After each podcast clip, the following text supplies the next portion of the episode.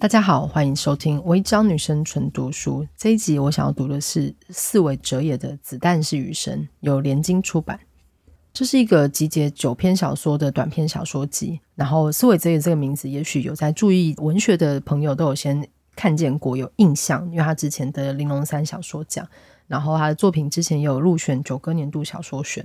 它是一个天才少年相爱相杀的一个故事，然后它里面有非常多有点像是无间地狱一般的时空背景，就是那些你好像都永远看不到车尾灯的天才，为什么在一个茫然跟未知之中会堕入一个完全无法想象的境地？对，那他们的烦恼是什么？他们所看见的世界是什么？然后我觉得它里面的关于权力或者是智能上的，就是那些所有的怪物的集结，它叙述的这个生活即地狱、他人即地狱的这个东西，写得非常的精细。然后我今天要读的是《子弹是余生》的其中一篇，我觉得读起来是一个有奇妙的恶趣味跟悲伤的一篇。它的篇名叫做《曾经是什么什么成长体验营》。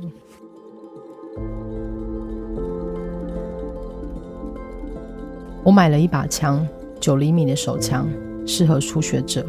我和心宁说，这是为了自卫。他点点头说很好。周末我去了圣荷西郊外的靶场，请了教练。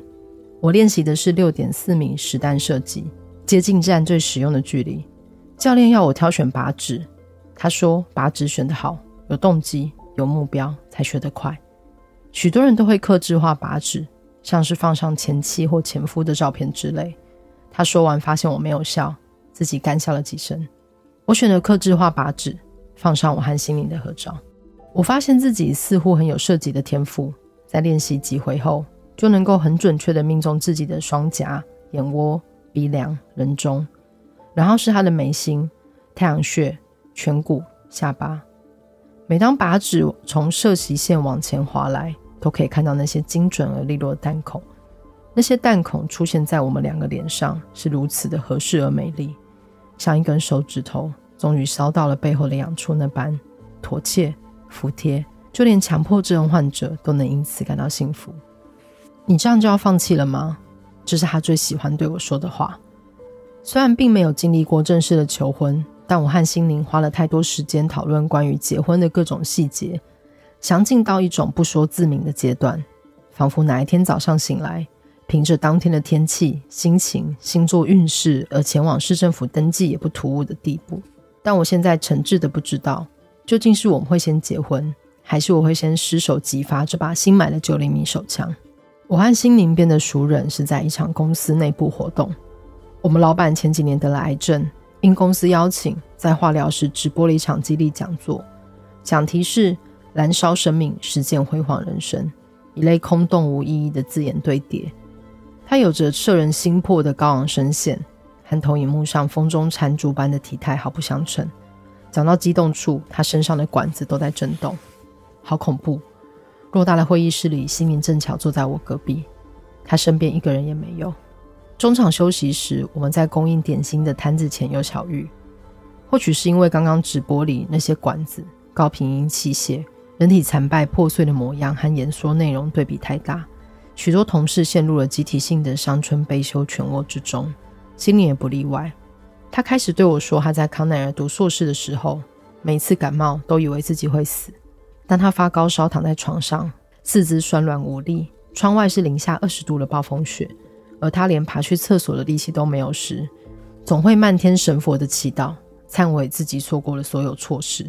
而他所做过最错的事，就是竟然没有速速在美国找到一个伴侣。弯曲就像是外太空，他说：“只要有个地球来的、长得像人的生物，我都会扑上去。”那是我们多年来第一次交谈，但那时刻，我感觉他释放出一种讯号，就算我立刻拿点心摊上的一根蛋卷向他求婚，他都会答应。我想起杂志上看过的一种叫做“小屋热症”的现象，好发于高纬度地区严寒的冬天，当人们被迫长时间处于相同的狭小室内空间中。会对彼此产生异常强烈的情感，诸如鄙视、嫉妒、憎恨，或是不合理的爱意。美国尽管地理上广袤，但对我们这些第一代移民来说，心理意义上或许的确狭窄如暴风雪中的一栋小木屋。那天晚上，我邀他来我家吃饭、看影集、搭肩、搂背，一切都按照我预想的进行。我们像要把骨头全部挤碎般的拥抱，把口腔黏膜全部咬烂般的接吻。然而，在脱光衣服之后，他发现我无法勃起。我发现他干燥如硅藻土。你不是 gay 吧？过了几秒，他又说：“抱歉，当我没问。”基于礼尚往来，我原本想说没关系，我也不在意你是不是拉子，但我还是说：“我上过很多女生。”他耸耸肩，不置可否。你为什么找上我？我说。因为我累了，不行吗？他说。沉默淹没了我们。他的嘴巴开了又合，想要补充些什么，最后仍是沉默。又过了半分钟，他终于开口。他开始提起他那些圈内朋友，谁离开美国，谁得了精神疾病，谁离开美国并且得了精神疾病。留下来的人之中，他则是提到了小恩，因容貌和跨性别身份而不受待见的小恩。唯一找得到的台湾人圈内团体远在洛杉矶。每周末，小恩从北加开到洛城，单趟就要八小时。五号洲际公路的荒芜旅程终于折煞他的那晚，他传简讯给心宁：“求求你陪陪我一个晚上就好。”然后就传来敲门声，原来他已在心灵家门口。心灵赶紧把灯都关了，假装不在家。据传那天晚上，小恩去闹了群组里的所有人。后来的小恩情终沉迷，有人说他包养了在台湾的女友，一个月付对方十几万。但不到半年就被甩。有人说他为了追求网友搬到纽约，换了一个避险基金的工作，结果发现自己是小四。有人说他回台湾了，剃发住进一间尼姑庵，估计是看上哪个师傅吧。类似的故事还有小晴、欣姐、珍珍。心妮描述这些故事时，带着毫不合宜的欢快，仿佛和那些人有什么深仇大恨。那样漫长的、反复的暗示，为自己的行为背书。使得他听起来比故事里的主角还要恐怖几分，或者说就跟我一样恐怖。我的异性恋朋友还说：“哎，你们现在不是可以结婚了吗？”他说：“其他个狗屁混哪！干！”我轻轻触碰了他的手，他手的温度奇高无比，像加州日日高挂在天上的盛大而毫无意义的太阳，那样单调而强烈的阳光，无止境的照亮着底下寂寥、乏味、忙碌且汲汲营营的人们。那天晚上，他暂时说服了我。或许我们就是需要找一个不管是谁的人，才能横渡名为移民生活的这场漫天遍野的太阳雪。但我现在不再这么想了。我们交往之后，最常讲到的话题就是结婚，什么时候结婚，在哪里结婚等等。周末或是国定假日，我们行李如仪地沿着西岸血脉般的公路前往各名胜景点：优胜美地、塔后湖、蒙特瑞湾、圣塔克鲁兹。最远曾到拉斯维加斯，我们无法对这些景点产生兴趣，只是在假装做一些所有情侣都爱做的事。某一次长途的公路旅行，当我在副驾驶座缓缓转醒，慢慢睁开眼，转头看见他和前方一切再熟悉也不过的高速公路休息站风景时，突然就理解了人类的决心在情绪面前是多么无力的存在。我们回台湾好不好？我说，什么时候？现在。现在开车去机场，到长荣柜台买两张今天深夜出发的旧金山台北直飞机票。十几小时后，我们就会出现在台北。但那时我不知道的是，我会在行李转盘巧遇回台举行婚礼的大学同学燕君。当他一边挽着未婚夫的手，一边递喜帖给我时，我只能紧紧地搂着心宁的肩膀。我们是打算明年年底，你知道的，好场地很难订。我笑着说。燕君又说了一些真羡慕你们，还有一年的自由时光之类的话。我的笑容撑得太久，嘴唇简直要咬出血来。他继续上下打量着心宁。我虽早已准备好说辞，什么情欲是流动的，自我认同是连续光谱之类，但看到那他那副宽大为怀、悲天悯人的神情，我只想直接戳瞎他眼睛。那个周末，我们就这样飞回台湾又折返，总共在飞机上待了二十六小时。回到旧金山机场时已是周一早晨。我们打算直接开到公司。却在一零一国道南下路段碰上严重塞车。我将手机固定在驾驶座右前方的平台，开着导航软体。燕君的讯息却不断跳出，说没想到我过得这么不好。她和她老公都好关心我，又说如果有什么心事可以找他们讲之类的。那次之后，我和心宁很有默契的没再提过回台湾。我们仍继续讨论着结婚的话题。他说：“拉斯维加斯市政府有提供得来速结婚登记，免下车，就像购买素食一样便利。你不觉得我们公司也应该要有这样的服务？公司的园区里有定期前来的理发车，银行临柜业务代表，甚至可以直接办理市立图书馆借还书，就只差得来树结婚登记了。他说：“你想去登记？”我说：“你不想。”那是一个平凡无奇的假日，我们走在公司园区的步道，正在等待办公室的洗衣烘衣服务完成。自从决定不去名胜景点之后，我们周末的休闲就是来公司洗衣服。这阵子，我常常想要我们老板，我指的是那个促成我们认识的艾默老板。他的职位是 Director，阶级是 L 八，高中代表波兰难过自傲的牌，大学毕业后就进入公司，从 L 三工程师开始干起。意思是他在十四年内连升了五次，还得过执行长特别表扬奖。他买了一栋附前后院游泳池的房子，在库帕蒂诺一个人住。他养了一只狗，他太忙了，所以聘请专人照顾那只狗。他现在在安宁病房，天天远端连线上班，手指头没力气打字了，改用声控输入。我们活得那么辛苦，到底是为了什么？我说。他突然转头看向我说：“你只是一时鬼迷心窍罢了。”我是过来人，他说。这种想法只是一时鬼迷心窍罢了，仿佛还嫌不够似的。他开始对我说：“自从和我在一起后，他每天都要吃安眠药才能入睡，那药有梦游的副作用。”某一天深夜，他发现自己醒在游泳池里。那是一个月亮和星星都无光的夜晚。他身上穿着洗到松脱的 T 恤，在池子里的脚还踏着拖鞋。池水并不深，直到成人的腰部。恍惚之间，他挣扎地爬上池畔的日光浴躺椅，等待身体风干。他头痛欲裂，身上全都是池水蒸发后的盐。这个游泳池号称添加了海盐来模拟度假风味，是本社区的一大卖点。早班管理员以为他是闯入社区的街友，差点要把他扭送警局。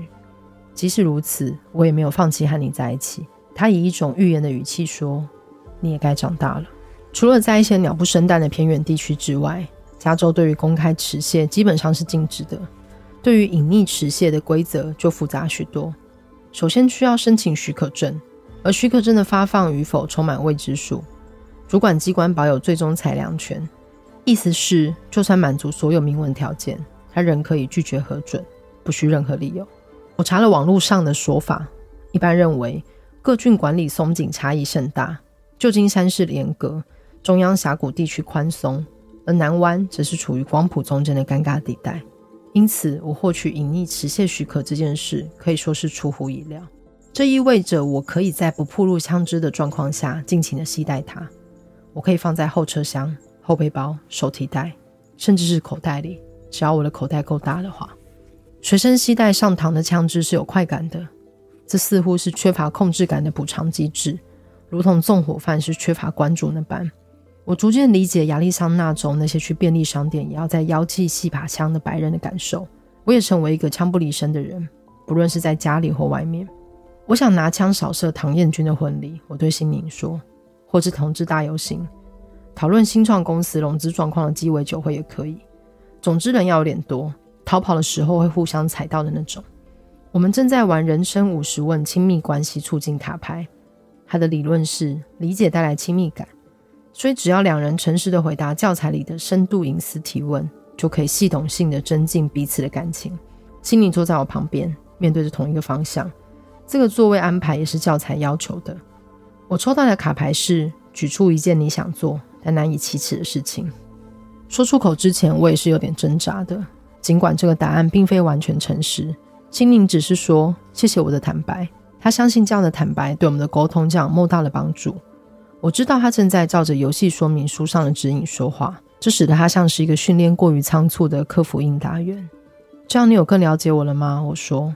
他正在洗牌，一边洗一边瞪着自己的手指。我说：假如累了就别玩了。他没有说话。只是啪啦啪啦的一直洗牌，交叠法、横切法、燕尾法都用过一轮，然后他不停的查阅说明书，仿佛再继续看下去就可以领悟什么旷世真理。你根本没有在努力啊！他抬头，我明明这么努力，这么辛苦。他说你只是不停的想要放弃。我说嗯。他一反平时的激动，只是喃喃的说话，声音小到我根本听不到。这种经验我也有过，对现况恨到一种地步，就会变成彻底的麻木无感。我默默的看他深呼吸，直到窗外夕照斜斜地爬上他发梢。我们再试最后一次。他说：“最后一次就好。”他口中所谓的最后一次，指的是另一个沉浸式体验课程，以拟真的设计和引导，别出心裁的制作闻名。我们公司的企业内训也跟这间厂商合作，参加过的同事绘声绘影的描述，在领导力成长体验营三天两夜的活动之中，甚至包含营队工作人员集体罢工的桥段。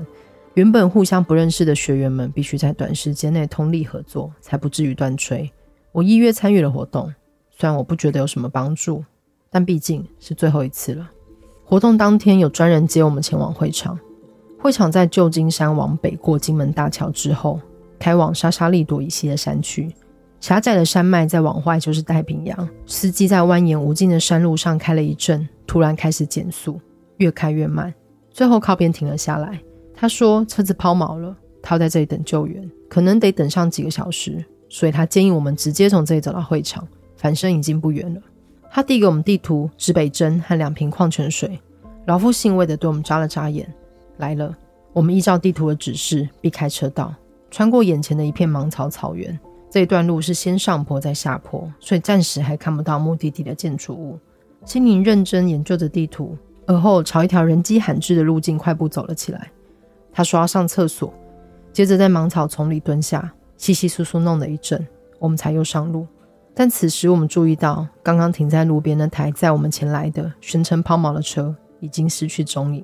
看吧，他说，这代表我们目前的行动在正确的途径上。我们开始登山，阵阵切过整片芒草原。这里手机收不到讯号，只能依靠地图。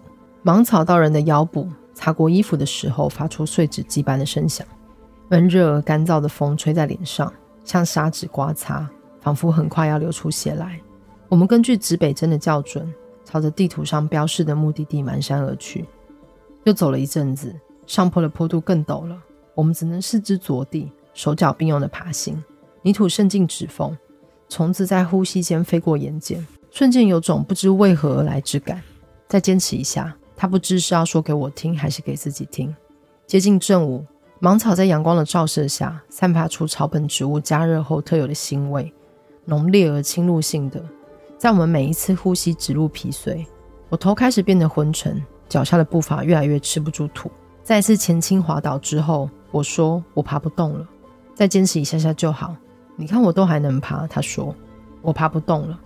他转头看着我，他自己脸上也满是汗珠、泥土和碎草，刘海粘在前额上。他用手背拨了拨，却什么也没拨到。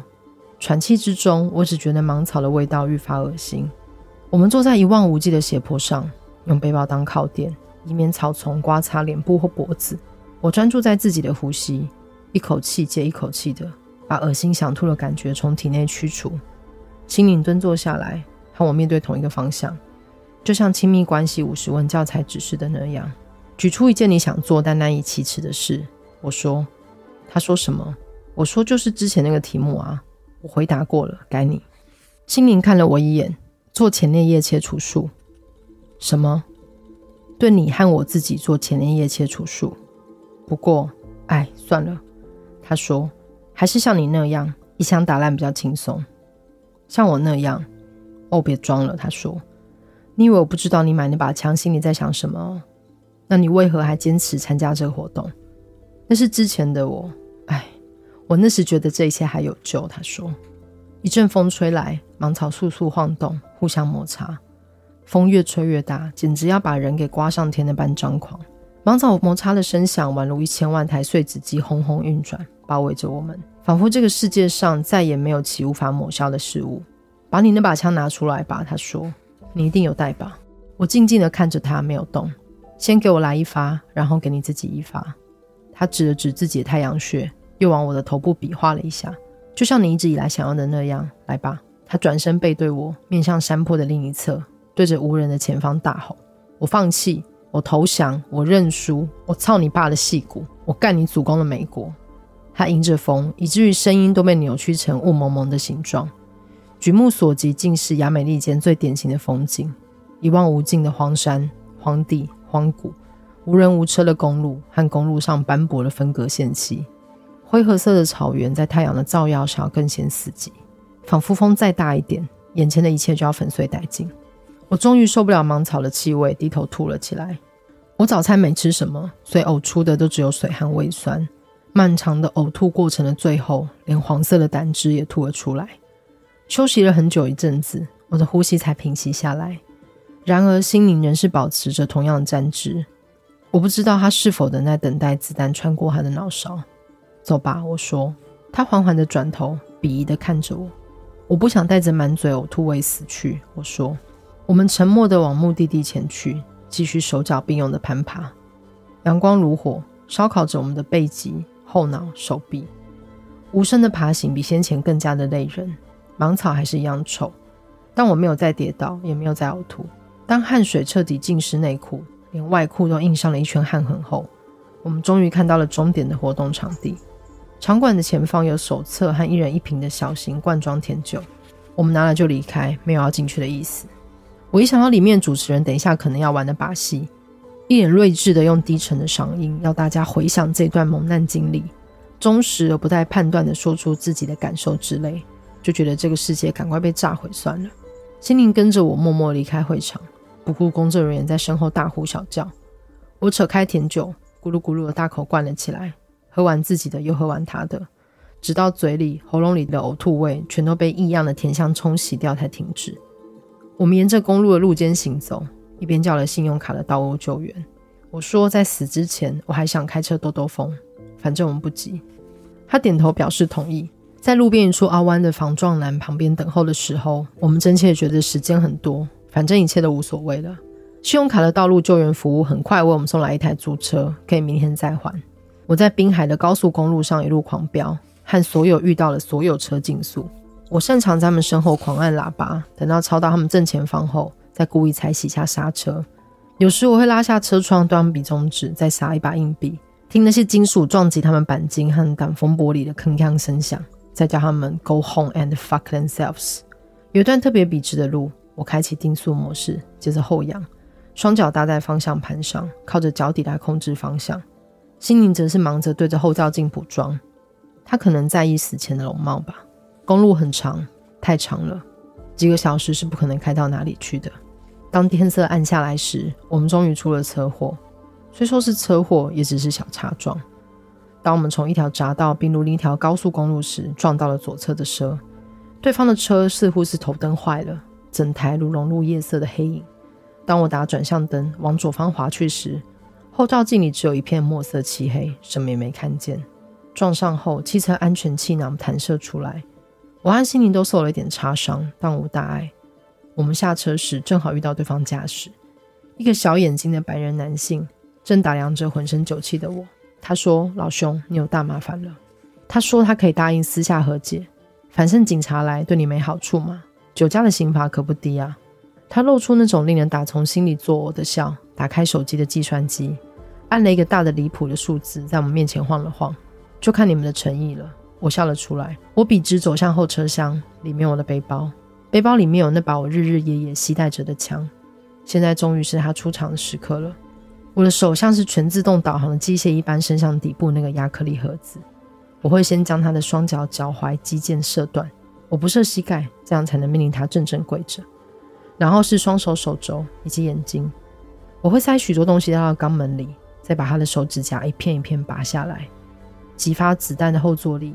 汽油淋上他身体时，他求饶的叫声，人类脂肪燃烧的臭味，弹壳落在草地上若有似无的轻音。我的脑中像是有一整部电影在播放。啊，我至今宛如沉浸式什么什么成长体验影般的人生就要结束了。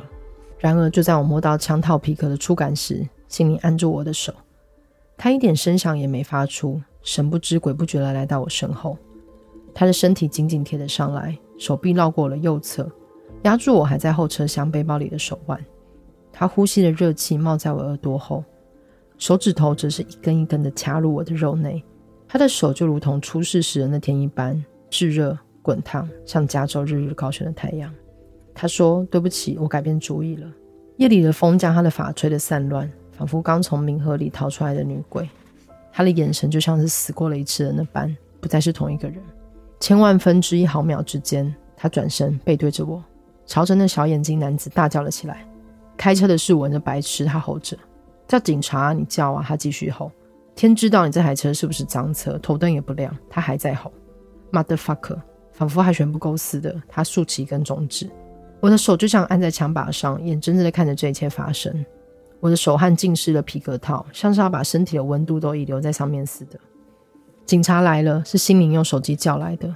他泰然自若的跟警察说：“天色太黑了，对方头灯没开，他看不见。”白人男子大声的对警察说：“我们是骗子，开车的是我，不是心灵。”但警察只是一脸疲惫的叫他赶快把第三方责任险的保险证明拿出来，不要再拖时间。这整天的经历的确改变了一些事情，不管是对于我或对于他。在那发生后一周，我们择日不如撞日，趁着国庆年假开车到拉斯维加斯，去得来速婚礼登记办理了手续。誓词中，我在英文的 “I love you” 后，用中文说了“我不爱你”。他说：“我也是。”我们手牵手，在临时找来的公证人时薪二十五美元的见证之下，完成了一系列行政事务。往后受邀出席杰出校友演讲时，我总会和台下那些学弟妹说，在戏谷，人总要先死了才能活下来。成为了法律上的夫妻后，我和心灵都升职了，公司股票开始像没有明天般的飙涨，涨到连最忠心耿耿的员工都觉得恐怖的地步。我们买了一间帕洛奥图的独栋，我开始经常性的失眠，靠着心灵的安眠药才能勉强入睡。那药梦有了副作用，也开始发生在我身上。有时候我会在后院醒来，有时则在楼梯间，像一条地毯般一格一格的填满阶梯的直角。还有几次，我醒来的时候，发现自己手上正握着那把枪。梦里永远是那个漆黑的高速公路匝道，绿底白字的看板，还一望无际的芒草丛。小眼睛男子在我眼前活灵活现的嘲弄我，仿佛当时错过开枪机会的我是个百分之百的鲁蛇。终于有一次，我下定决心要在梦里对他扣下扳机。当我牵引手指关节，扳机几乎就要超过发射的临界点时，却被一股巨大的力量压制住。我从睡梦中惊醒，发现是心灵拉住我的手。我俩正站在水深不及腰的后院游泳池内，我手中的枪正指着自己的脚趾。你欠我两次，他说。我爬上了岸，转身对着池水一发接着一发的把弹夹的子弹都射完。那些子弹的爆响、旋转、高速穿入水体的力道。都像极了教练场那些靶纸的弹痕，那么美，却那么的不合时宜。我想象这些弹头在池水之中缓慢氧化生锈，终有一天会连形状都无法辨认。心灵捡起其中一枚弹壳，说他要留作纪念。那枚弹壳摆放在他梳妆台上，用一个玻璃盒装起。我们的池子也加海盐，那些盐花在弹壳上结成一片一片的冰晶，像细小而永恒的森林，它们永远不会融化，也不会变脏。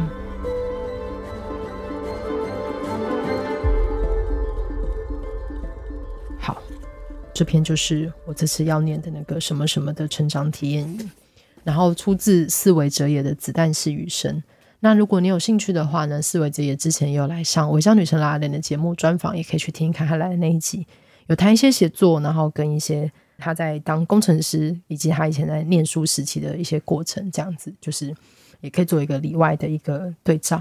然后我自己非常喜欢这本《子弹是雨声》，也推荐大家阅读。那我叫女生纯读书，我们下次见，拜拜。